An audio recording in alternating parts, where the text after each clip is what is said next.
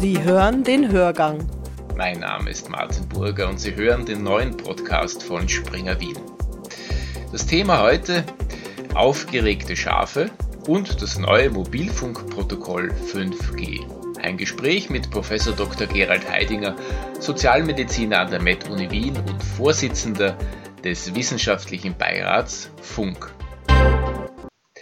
Herr Dr. Heidinger, in den vergangenen Wochen gab es Anschläge auf Sendeanlagen mit 5G-Zellen. Wer tut sowas? Naja, aufgeregte Leute, die sich fürchten und die halt das glauben. Das Ganze wurde untersucht. Äh, mhm.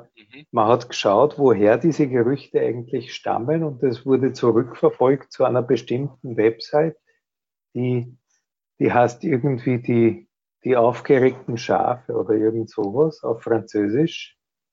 Und da wurde das erste Mal darüber berichtet, dass 5G irgendwas macht und das wird dann immer aufgenommen und weiter gepostet. Sie wissen schon, wie das heutzutage geht. Ja, ja.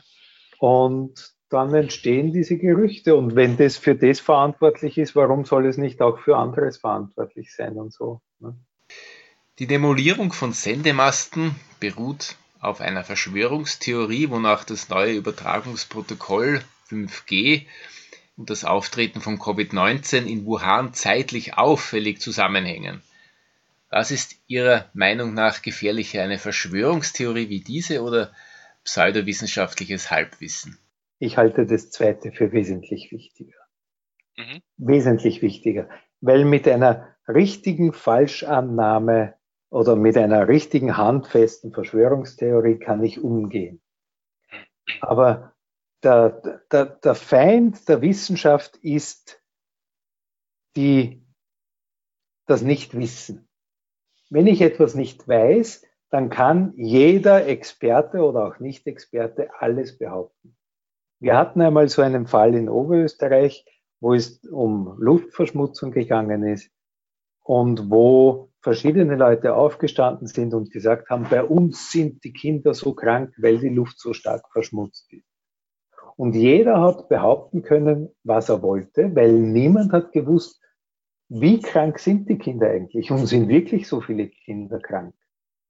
Und dann haben wir, damals habe ich noch auf der Krebsforschung gearbeitet, dann haben wir tatsächlich einmal erhoben, wie viele Kinder sind eigentlich von äh, solchen Atemwegserkrankungen und dergleichen betroffen. Und es ist herausgekommen, dass in der Gemeinde, wo der größte Aufruhr war, dass da eigentlich nicht mehr Kinder erkrankt waren als anderswo. Und dass die stärksten Belastungen eigentlich in einem vollkommen reinen Luftgebiet waren. Ja. Allerdings ist das natürlich auch wiederum abhängig davon, wie viele Ärzte gibt es dort, die welche Diagnosen stellen. Also das Ganze, die, die Wahrheit an sich ist ein sehr komplexes Zusammenspiel von vielen verschiedenen Faktoren, die wir nur teilweise äh, bestimmen können, die wir nur teilweise lenken können.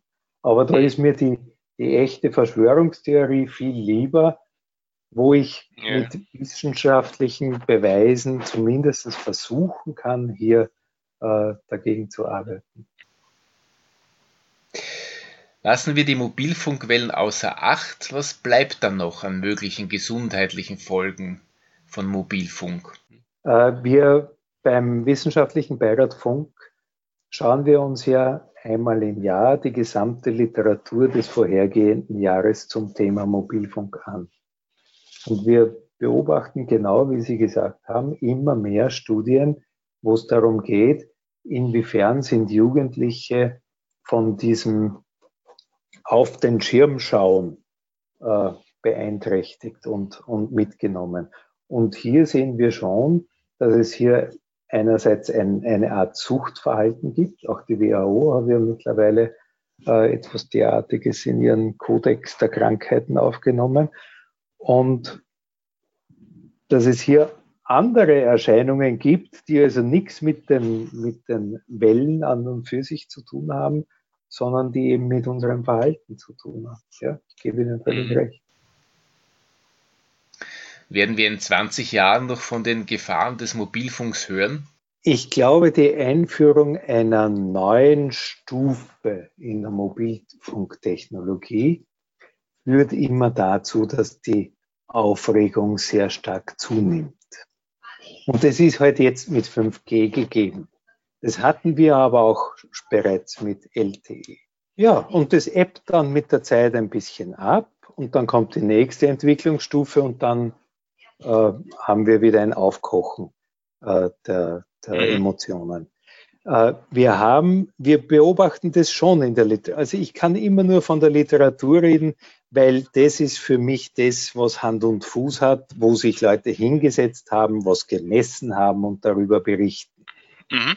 Und in der Literatur sehen wir im Prinzip zwei kleine Gruppen weltweit, die aufgeregt sind und sehr viel publizieren in Richtung höheres Risiko. Und wir sehen auf der anderen Seite viel weniger aufgeregte Gruppen eigentlich über die ganze Welt verteilt, die versuchen nüchtern darzustellen, nach dem derzeitigen Stand, nach dem, was wir bisher gesehen haben und beobachten können, dürfte es eigentlich nichts geben.